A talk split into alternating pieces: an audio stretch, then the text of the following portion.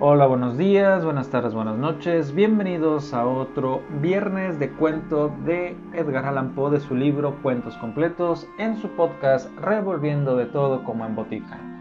Esta semana, tú eres el hombre. Yo haré el papel de Edipo en el enigma de Rattleborough. Explicaré a ustedes cómo solamente yo puedo hacerlo, el secreto mecanismo que produjo el milagro de Rattleborough. El único, el verdadero, el admitido, el indiscutible, el indisputable milagro que acabó definitivamente con la infidelidad de los ratelburguenses y devolvió la ortodoxia de los abuelos a todos los pecadores que se habían atrevido a mostrarse escépticos. Este suceso, que lamentaría mucho exponer en un tono de inadecuada ligereza, Tuvo lugar durante el verano del 18. Mr. Barnabas Shuttleworthy, uno de los vecinos más ricos y respetables del pueblo, había desaparecido días atrás bajo circunstancias que llevaban a sospechar las más funestas consecuencias. Había salido de Rattleborough un sábado muy temprano a caballo, con la manifiesta intención de trasladarse a la ciudad a unas 15 millas y volver aquella misma noche. Empero, dos horas después, su caballo volvió sin él y sin los sacos que al partir llevaba en la montura. El animal estaba herido y cubierto de barro. Aquellas circunstancias, como es natural, alarmaron mucho a los amigos del desaparecido. Y cuando el domingo por la mañana se supo que no había vuelto, el pueblo se levantó en masa para ir a buscar su cadáver. El primero y más enérgico organizador de esta búsqueda era un amigo íntimo de Mr. Shuttleworth, llamado Mr. Charles Goodfellow o como todo el mundo le decía, Charlie Goodfellow o el viejo Charlie Goodfellow.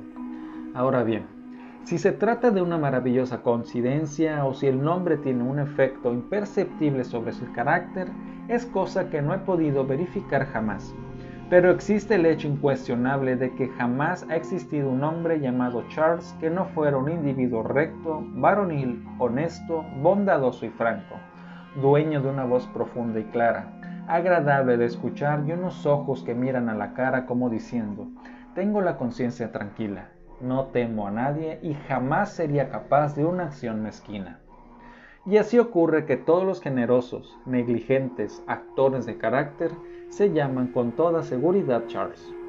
Pues bien, aunque solo llevaba unos seis meses en Rattleborough y nadie tenía noticias sobre él antes de que llegara para instalarse entre nosotros, el viejo Charlie Goodfellow no había hallado la menor dificultad para hacerse amigo de toda la gente respetable del pueblo.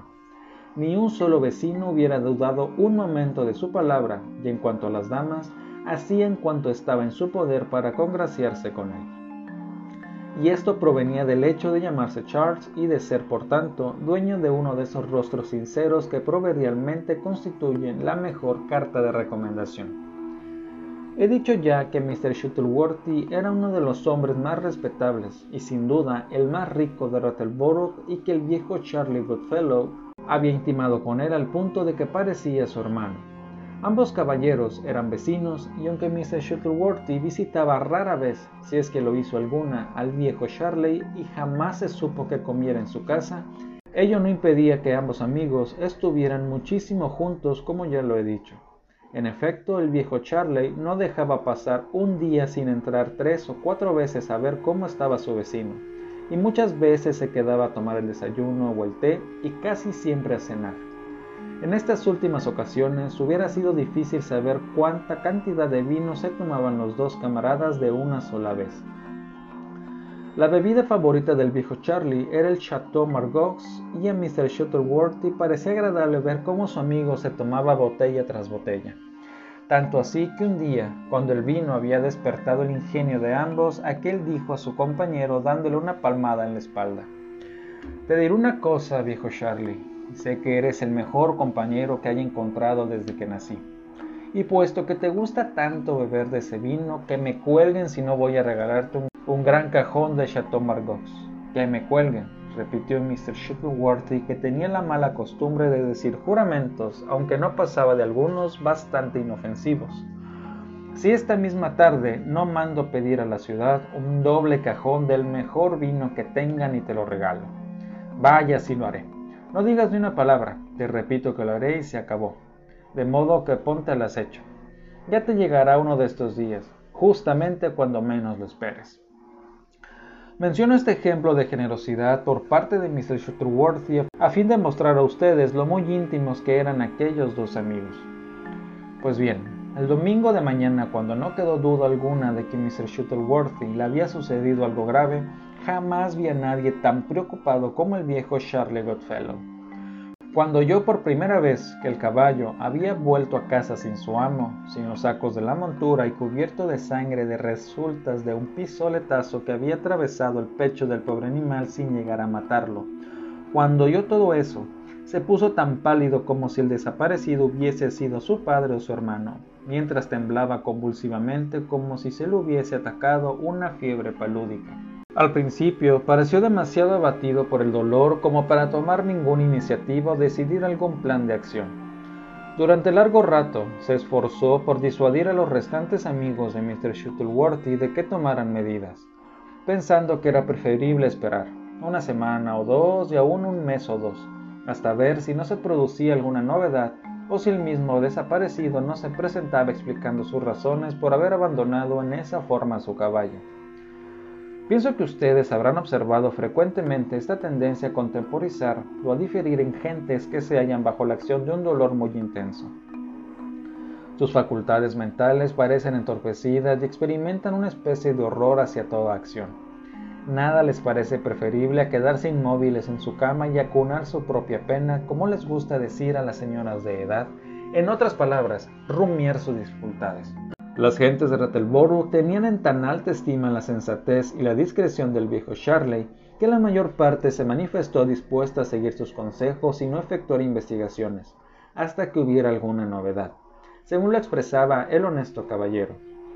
Y estoy convencido de que esta decisión hubiera sido unánime de no mediar la muy sospechosa interferencia del sobrino de Mr. Shuttleworthy, joven de hábitos sumamente disipados y de pésima reputación.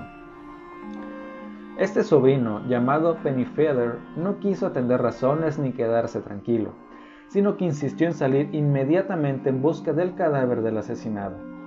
Tal fue la expresión que empleó, y Mr. Goodfellow no dejó de hacer notar en esa ocasión que era una frase extraña por no decir más. Semejante observación en boca del viejo Charlie provocó gran efecto en la multitud, y oyóse a uno del grupo preguntar de manera muy vehemente ¿Cómo era posible que el joven Penny Feather estuviera tan bien enterado de las circunstancias relativas a la desaparición de su acaudalado tío como para sentirse autorizado a afirmar clara e inequívocamente que su tío había sido asesinado? Siguieron a esto picantes réplicas y controversias entre varios de los presentes, y especialmente entre el viejo Charley y Mr. Pennyfeather, lo que no provocó ninguna sorpresa pues bien era sabida la animosidad existente entre ambos desde hacía varios meses. Las cosas habían alcanzado a tal punto que Mr. Pennyfeather llegó en una ocasión a derribar de un golpe al amigo de su tío, acusándolo de algunos excesos cometidos por aquel en casa de su pariente donde se alojaba el joven. Se afirmaba que en esta ocasión el viejo Charlie se había conducido con ejemplar moderación y cristiana caridad. Incorporándose, sacudió sus ropas y no hizo la menor tentativa de devolver el golpe recibido, limitándose a murmurar unas palabras sobre sus propósitos de vengarse sumariamente en la primera oportunidad.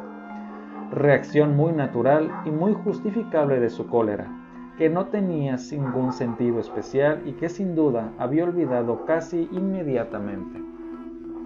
Como quiera que fuesen aquellos incidentes que no se relacionan con lo que estamos narrando, los pobladores de Rattleborough terminaron dejándose persuadir por Mr. Pennyfeather y decidieron dispersarse en las regiones adyacentes en busca del desaparecido. Tal fue la primera intención, pues parecía lo más natural que las gentes se dispersaran en distintos grupos que explorarían de la manera más minuciosa las regiones circunvecinas. Sin embargo, no sé por qué ingenioso razonamiento que he olvidado, el viejo Charley acabó convenciendo a la asamblea de que este plan no era el más conveniente. Al decir que los convenció, exceptuó a Mr. Pennyfeather, pero el hecho es que al final se decidió efectuar una búsqueda cuidadosa a cargo de todos los vecinos en masa. Naturalmente, el viejo Charley tomó la dirección. Por lo que a esto último respecta, no hay duda de que el jefe era el más capacitado, pues todo el mundo veía que el viejo Charley tenía ojos de lince. Empero, aunque los llevó a toda clase de rincones apartados por senderos que nadie había sospechado jamás que existieran en la región, y aunque la búsqueda continuó incesantemente noche y día durante más de una semana, fue imposible hallar la menor huella de Mr. Shuttleworthy. Cuando digo la menor huella, no debe entendérseme literalmente, pues no dejaron de encontrarse algunas huellas.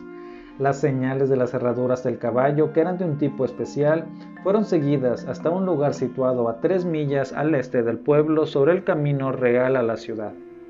Aquí las huellas se desviaban por un atajo que atravesaba un bosque y volvía a salir al camino real, abreviando en media milla el recorrido regular. Al seguir las pisadas por este sendero, el grupo llegó finalmente hasta un charco de agua estancado oculto a medias por las zarzas a la derecha del sendero. En este punto se interrumpían las marcas de herraduras. Advirtióse, sin embargo, que en el lugar había habido una lucha y las señales indicaban que un cuerpo grande y pesado había sido arrastrado desde el sendero al charco. Se procedió a dragar cuidadosamente este último, pero ninguna tentativa dio resultado. Disponíanse los presentes a volverse desesperando de conocer la verdad cuando la providencia sugirió a Mr. Godfellow la idea de desaguar completamente el charco. El proyecto fue recibido con hurras y el viejo Charley muy elogiado por su sagacidad e inteligencia. Como muchos vecinos traían palas, dada la eventualidad de desenterrar un cadáver, el desagüe pudo efectuarse rápida y eficazmente. Tan pronto quedó visible el fondo, se vio en el centro del lecho de barro un chaleco de terciopelo de seda negra que casi todos los presentes reconocieron como de propiedad de Mr. Pennyfeather. El chaleco estaba desgarrado y manchado de sangre. Varias personas de la asamblea recordaban claramente que el joven lo llevaba puesto la mañana de la partida de Mr. Shuttleworthy, mientras otros se manifestaban dispuestos a afirmar bajo juramento que Mr. Pennyfeather no había usado dicha prenda en ningún momento posterior a aquel día y no se encontró a nadie que afirmara haber visto al joven vistiendo el chaleco en cualquier momento subsiguiente a la desaparición de Mr. Shuttleworthy. Todo esto creaba una situación sumamente seria para el joven y como confirmación de las sospechas desatadas contra él, notóse que se ponía terriblemente pálido y que no era capaz de pronunciar una palabra cuando se le urgió a que se explicara. Ante esto, los pocos amigos que su disoluta manera de vivir le habían dejado lo abandonaron instantáneamente y se mostraron todavía más enérgicos que sus antiguos y reconocidos enemigos al demandar su arresto inmediato. Empero la magnanimidad de Mr. Godfellow brilló entonces por contraste con su más alto esplendor. Hizo una cálida y elogiosa defensa de Mr. Pennyfeather, durante la cual aludió más de una vez a su propio y sincero perdón por el insulto que aquel disipado joven, heredero del excelente Mr. Shuttleworthy, le había inferido en un arrebato de pasión. Lo perdonaba, agregó desde lo más profundo de su corazón en cuanto a él, Mr. Godfellow, lejos de llevar a su extremo las sospechosas circunstancias que desgraciadamente existían contra Mr. Pennyfeather, haría todo cuanto estuviera en su poder y emplearía la escasa elocuencia de que era capaz para, para suavizar, en la medida de que pudiera hacerlo en paz con su conciencia, los peores aspectos que presentaba aquel extraordinario y enigmático asunto. Mr. Godfellow continuó durante una larga media hora en este tono que hacía gran honor tanto a su inteligencia como a su corazón. Pero las gentes de corazón generoso pocas veces son capaces de observaciones sensatas. Incurren en toda clase de errores, contratempos y despropósitos en el entusiasmo de su celo por servir a un amigo. Y así, con las mejores intenciones de este mundo, le hacen muchísimo daño en lugar de favorecerlo. Así ocurrió en el presente caso con la elocuencia del viejo Charley, pues aunque se esforzaba por ayudar al sospechoso, sucedió, no sé bien cómo, que cada sílaba que pronunciaba con la deliberada o inconsciente intención de no exagerar la buena opinión del público sobre el orador, tuvo el efecto de acentuar las sospechas ya latentes sobre la persona cuya causa defendía y exasperar contra él la furia de la multitud. Uno de los errores más inexplicables cometidos por el orador fue su alusión al sospechoso como el heredero del excelente Miss Shuttleworthy. Ninguno de los presentes había pensado antes en eso. recordaban solamente ciertas amenazas proferidas un año atrás por el tío en el sentido de desheredar a su sobrino, que era su único pariente, y daban por seguro que éste había sido en efecto desheredado. Tan simples eran los vecinos de Rattlesborough. Pero las observaciones del viejo Charley los hicieron pensar en el asunto y advirtieron la posibilidad de que aquellas amenazas no hubieran pasado de tales. Sin transición, pues, surgió la pregunta natural de Cuibono, que sirvió aún más que el chaleco para atribuir tan horrible crimen al joven Pennyfeather.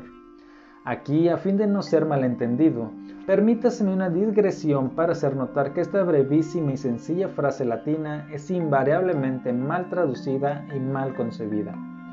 En todas las novelas de misterio y en otras, por ejemplo las de Miss Ward, autora de Cecil, dama que cita en todas las lenguas, desde el caldeo al chickasaw, ayudada sistemáticamente en su erudición por Mr. Bedford, en todas esas novelas, repito, desde las de Bulwer Lytton y Dickens hasta las de Turnapenny y Ainsworth, las dos palabritas latinas, cui bono, son traducidas con qué fin o como si fuera quo bono, con qué ventaja. Empero, su verdadero sentido es para beneficio de quién, cui de quién, bono es para beneficio.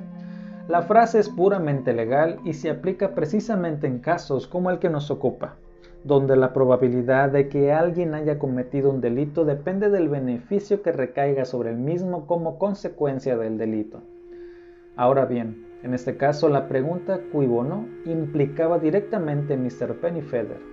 Luego de testar en su favor, su tío lo había amenazado con desheredarlo, pero la amenaza no había sido llevada a efecto. El testamento original, según se supo, no presentaba alteración. En caso contrario, el único motivo presumible para el crimen habría sido el muy ordinario de la venganza.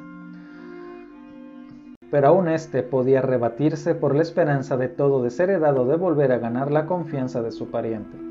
No habiéndose modificado el testamento, mientras la amenaza seguía suspendida sobre la cabeza del sobrino, todos vieron en ello el más manifiesto motivo para tan horrible crimen y tal fue la sagaz conclusión de los meritorios ciudadanos de Rattlesboro.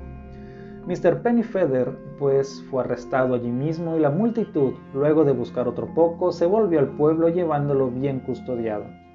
En el camino, además, ocurrió otra cosa tendente a confirmar las sospechas existentes. Mr. Godfellow, cuyo celo lo hacía adelantarse siempre al grueso del grupo, corrió unos pasos, agachóse y levantó un objeto que había en el pasto. Luego de examinarlo rápidamente, se notó que intentaba esconderlo en el bolsillo de la chaqueta, pero los otros se lo impidieron, viéndose que el objeto hallado era una navaja española que una docena de personas reconocieron inmediatamente como de propiedad de Mr. Pennyfeather. Lo que es más, sus iniciales aparecían grabadas en el puño. La hoja de la navaja estaba abierta y ensangrentada.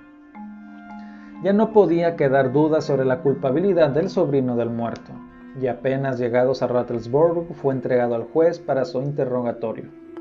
Su situación adquirió entonces un cariz aún más desagradable. Al preguntársele dónde había estado la mañana de la desaparición de Mr. Shuttleworthy, tuvo la descarada audacia de admitir que aquel día había salido con su rifle a cazar ciervos en las inmediaciones del charco donde se había encontrado, gracias a la sagacidad de Mr. Godfellow, su chaleco ensangrentado.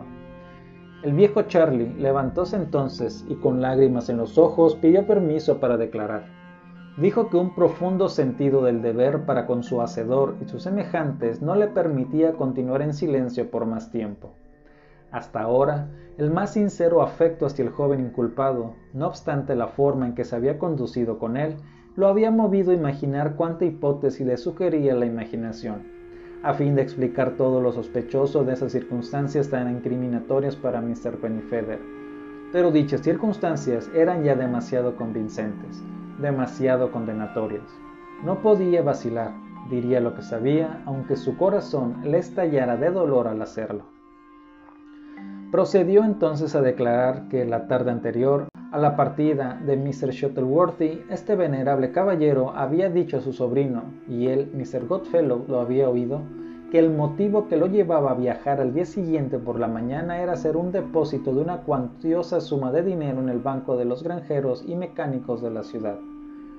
Agregó que en el curso de la conversación, Mr. Shuttleworthy había manifestado redondamente a su sobrino la irrevocable determinación de anular su testamento y desheredarlo hasta el último centavo.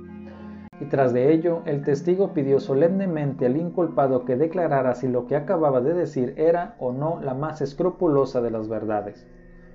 Para la estupefacción de los presentes, Mr. Pennyfeather admitió francamente que lo dicho era la verdad. El magistrado consideró entonces pertinente enviar a dos oficiales de policía para que efectuaran una perquisición en el aposento que el joven ocupaba en casa de su tío. Los policías no tardaron en volver trayendo consigo la bien conocida cartera de cuero bermejo con aplicaciones de metal que el anciano desaparecido llevara consigo durante años. Faltaba su valioso contenido y vanamente se esforzó el magistrado por obtener del inculpado una confesión sobre el destino del dinero o el lugar donde se hallaba escondido. Mr. Pennyfeather se obstinó en afirmar que no sabía nada de todo aquello. Por otra parte, los policías descubrieron entre el elástico y el colchón de la cama una camisa y un pañuelo para el cuello, con el monograma del acusado espantosamente manchados con la sangre de la víctima. A esta altura de la encuesta se hizo saber que el caballo del asesinado acababa de morir a consecuencia de la herida que recibiera. Mr. Godfellow propuso entonces que se procediera a efectuar la autopsia del animal a fin de descubrir si era posible la bala. Así se hizo y como para que la culpabilidad del acusado quedara demostrada de manera definitiva, Mr. Godfellow, luego de larga búsqueda dentro del pecho del caballo, terminó por localizar y extraer una bala de gran tamaño que hechas las pruebas correspondientes resultó corresponder exactamente al calibre del rifle de Mr. Pennyfeather que era mayor que el de cualquier otro vecino del pueblo o sus inmediaciones. Para confirmar aún más la cuestión, se descubrió que la bala tenía una señal o reborde en ángulo recto con la sutura habitual. No tardó en verificarse que dicha señal coincidía con la existente en los moldes para fundir balas que, según confesión del acusado, le pertenecían. Apenas probado esto, el magistrado a cargo de la encuesta rehusó escuchar nuevos testimonios y ordenó de inmediato que el prisionero fuera juzgado por asesinato, negándose resueltamente a dejarlo en libertad bajo fianza, a pesar de que Mr. Godfellow protestó calurosamente contra esta severidad y ofreció salir como fiador por cualquier suma que se pidiera. Esta generosidad por parte del viejo Charley hallábase muy de acuerdo con su amable y caballeresca conducta a lo largo de toda su permanencia en Rattleborough. En este caso, el excelente caballero se dejaba llevar de tal manera por la excesiva fogosidad de su simpatía que al ofrecerse como fiador de su joven amigo parecía olvidar que no poseía un centavo en el mundo entero. Los resultados de la decisión pueden imaginarse fácilmente. Acompañado por el odio y la execración de toda Rattleborough, Mr. Pennyfeather fue juzgado en el Tribunal de Causas Criminales. La cadena de pruebas circunstanciales, reforzada por algunos hechos condenatorios adicionales que la sensible conciencia de Mr. Godfellow le prohibió mantener secretos, fue considerada tan sólida y concluyente que el jurado no se molestó en abandonar sus asientos para pronunciar el inmediato veredicto de culpable de asesinato en primer grado. Momentos después, el miserable era condenado a muerte y conducido nuevamente a la cárcel del condado para esperar la inexorable venganza de la ley. En el interín, la noble conducta del viejo Charles Godfellow había duplicado la estima que le profesaban los honestos ciudadanos del pueblo. Su popularidad era diez veces mayor que antes y como consecuencia natural de la hospitalidad que recibía en todas partes, se vio forzado a modificar un tanto los hábitos parsimoniosos que su pobreza le impusiera hasta entonces. Empezó con frecuencia a ofrecer pequeñas reuniones en su casa donde la alegría y el buen humor reinaban supremos, enfriados momentáneamente, claro está, por el recuerdo ocasional del prematuro y melancólico destino que aguardaba al sobrino del íntimo amigo de tan generoso huésped. Un bello día, este magnífico caballero tuvo la agradable sorpresa de recibir la siguiente carta. Mr. Charles Godfellow, esquina Rattleborough. Estimado señor, de conformidad con un pedido transmitido a nuestra firma hace dos meses por nuestro estimado cliente Mr. Barnabas Shuttleworthy, tenemos el honor de remitirle a su domicilio un doble cajón de Chateau Margaux, marca antílope, sello violeta, cajón numerado y marcado como se indica al pie. Saludamos a usted muy atentamente, Hawks, Frogs, Box and Company, Ciudad de 21 de junio de 1800. Postdata. El cajón le llegará el día siguiente del recibo de esta carta. Agregamos nuestros saludos a Mr. Shuttleworthy, HF, B CO, Shalmar AN, primero 6 Doc, Bot, media gruesa. A decir verdad, desde la muerte de Mr. Shuttleworthy, Mr. Godfellow había perdido toda esperanza de recibir alguna vez el prometido Chateau Margaux por lo cual le pareció que recibirlo ahora representaba una especial merced de la providencia. Como es natural, se llenó de regocijo y en la exuberancia de su alegría invitó a un numeroso grupo de amigos a un petit souper para la noche siguiente, dispuesto a hacerles probar parte del regalo del buen Mr. Shuttleworthy. Por cierto que no dijo nada acerca del buen Shuttleworthy cuando expidió las invitaciones. Después de pensarlo mucho, decidió proceder así. Que yo sepa, a nadie mencionó que hubiera recibido un regalo de Chateau Margaux. Limitóse a invitar a sus amigos a que compartieran con él un vino de excelente calidad y fino aroma que había encargado dos meses atrás y que recibiría al día siguiente. Muchas veces me he sentido perplejo pensando por qué el viejo Shirley decidió no decir a nadie que aquel vino era un obsequio de su viejo amigo pero me fue imposible comprender sus razones para callar, aunque sin duda debía tenerlas y excelentes. Llegó el día siguiente y con él una numerosa y distinguida asistencia se hizo presente en casa de Mr. Godfellow. Puede decirse que la mitad del pueblo estaba allí, y yo entre ellos, pero para gran irritación del huésped, el Chateau Margaux no apareció hasta última hora cuando la suntuosa cena ofrecida por el viejo Charley había sido ampliamente saboreada por los huéspedes. Llegó, empero, y por cierto que era un cajón enormemente grande. Entonces, como la asamblea se hallaba de muy buen humor, decidióse por unanimidad que se colocaría sobre la mesa y que se extraería inmediatamente su contenido. Dicho y hecho, por mi parte di una mano, y en menos de un segundo teníamos el cajón sobre la mesa en medio de las botellas y vasos gran parte de los cuales se rompieron con la confusión.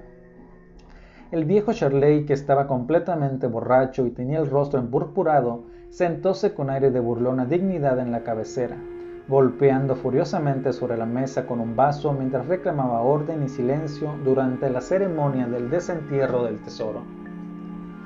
Luego de algunas vociferaciones se logró restablecer el orden, y como suele suceder en tales casos, se produjo un profundo y extraño silencio. Habiéndoseme pedido que levantara la tapa, acepté, como es natural, con infinito placer. Inserté un formón, pero apenas hube dado unos martillazos, la tapa del cajón se alzó bruscamente, y en el mismo instante surgió del interior enfrentando al huésped el magullado, sangriento y putrefacto cadáver de Mr. Shuttleworthy. Por un instante contempló fija y dolorosamente, con sus ojos sin brillo y ya sin forma, el rostro de Mr. Godfellow. Entonces, lenta pero claramente se oyó que decía estas palabras, Tú eres el hombre. Y cayendo sobre el borde del cajón como satisfecho de lo que había dicho, quedó con los brazos colgando sobre la mesa. La escena que siguió excede toda descripción.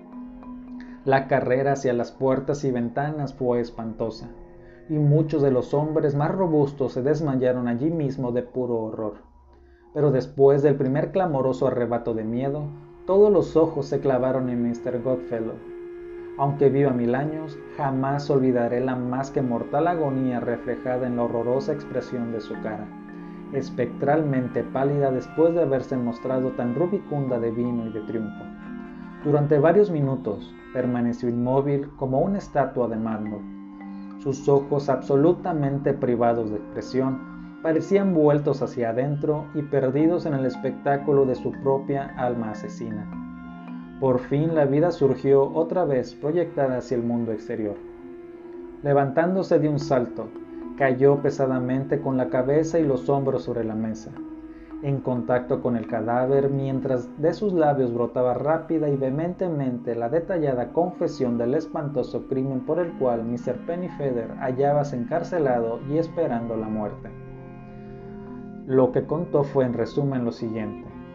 Había seguido a su víctima hasta las vecindades del charco, hirió allí al caballo de un pistoletazo y mató a Mr. Shutterworthy a golpes de culata. Luego de apoderarse de la cartera de la víctima, supuso que el caballo había muerto y lo arrastró con gran trabajo hasta las zarzas contiguas al charco. Cargó el cadáver de su víctima sobre su propio caballo y lo llevó a un lugar donde hacerlo desaparecer, situado a mucha distancia a través de los bosques. El chaleco, la navaja, la cartera y la bala habían sido colocadas por él mismo donde fueron hallados, a fin de vengarse de Mr. Pennyfeather. También se las arregló para dejar en su cuarto el pañuelo y la camisa manchados de sangre. Hacia el final del espeluznante relato, las palabras del miserable asesino se hicieron sordas y entrecortadas. Cuando hubo terminado, se enderezó, alejándose tambaleante de la mesa hasta caer muerto. Aunque eficientes, los medios mediante los cuales pudo lograrse esta oportuna confusión fueron bien sencillos. La exagerada franqueza y bonjomía de Mr. Godfellow me había disgustado desde el principio, despertando mis sospechas. Me hallaba presente cuando Mr. Pennyfeather lo golpeó, y la diabólica expresión de su rostro, por más pasajera que fuese, me dio la seguridad de que no dejaría de cumplir al pie de la letra su promesa de vengarse. Hallábame, pues, preparado para apreciar las maniobras del viejo Charley de una manera muy diferente a la de los buenos vecinos de Rattleborough. Vi de inmediato que todos los descubrimientos incriminatorios nacían directa o indirectamente de él. Pero lo que me abrió completamente los ojos fue el episodio de la balayada por Mr. Godfellow en el cuerpo del caballo. Aunque los vecinos lo habían olvidado, yo no dejé de recordar que el caballo presentaba un orificio por donde había penetrado el proyectil y otro por donde había salido. Si se encontraba una bala en el cuerpo, tenía que haber sido depositada allí por la misma persona que decía haberla encontrado. La camisa y el pañuelo ensangrentados confirmaron la idea sugerida por el hallazgo de la bala. En efecto, el examen de la sangre demostró que se trataba solamente de vino tinto. Pensando en esas cosas y también en el rumboso cambio de vida de Mr. Gonfellow, mis sospechas se hicieron cada vez más fuertes y no eran menos intensas por ser el único que las abrigaba. En el interín, me ocupé privadamente de buscar el cadáver de Mr. Shuttleworthy. Tenía mis buenas razones para hacerlo en zonas completamente opuestas a aquellas hacia las cuales Mr. Godfellow había dirigido a los vecinos. El resultado fue que algunos días más tarde llegué a un antiguo pozo seco, cuya boca estaba casi enteramente cubierta de zarzas, y allí, en el fondo, hallé lo que buscaba. Ocurrió que yo había escuchado el diálogo entre los dos amigos, cuando Mr. Godfellow se las arregló para inducir a su anfitrión a que le regalara un cajón de Chateau Margaux. Basándome en este hecho, decidí obrar en consecuencia. Procurándome un trozo muy fuerte de barba de ballena, lo introduje por la garganta del cadáver y metí a este en un viejo cajón de vino, teniendo cuidado en doblarlo de forma tal que la barba de ballena se doblara junto a él. De esta manera tuve que apretar fuertemente la tapa para mantenerla ajustada mientras la clavaba y como es natural, tenía la seguridad de que tan pronto los clavos fueron extraídos, la tapa se levantaría y tras de ella el cuerpo. Arreglado así el cajón, lo marqué y numeré como se ha dicho, Luego de escribir una supuesta carta de los vinateros que surtían a Mr. Shuttleworthy, di instrucciones a mi criado para que llevara el cajón en una carretilla hasta la puerta de Mr. Godfellow a una señal que yo le haría. En cuanto a las palabras que pensaba hacer pronunciar al cadáver, confiaba suficientemente en mis habilidades de ventrílocuo y por lo que respecta a su efecto, confiaba en la conciencia del miserable asesino. Creo que no me queda nada por explicar. Mr. Pennyfeather fue puesto inmediatamente en libertad, heredó la fortuna de su tío y aprovechando la lección de la experiencia, inició desde aquel día una nueva y dichosa vida. Este fue el cuento de esta semana, acompáñenme en la siguiente y recuerden que si me siguen en Spotify no duden en dejarme sus comentarios. Nos oímos la próxima semana.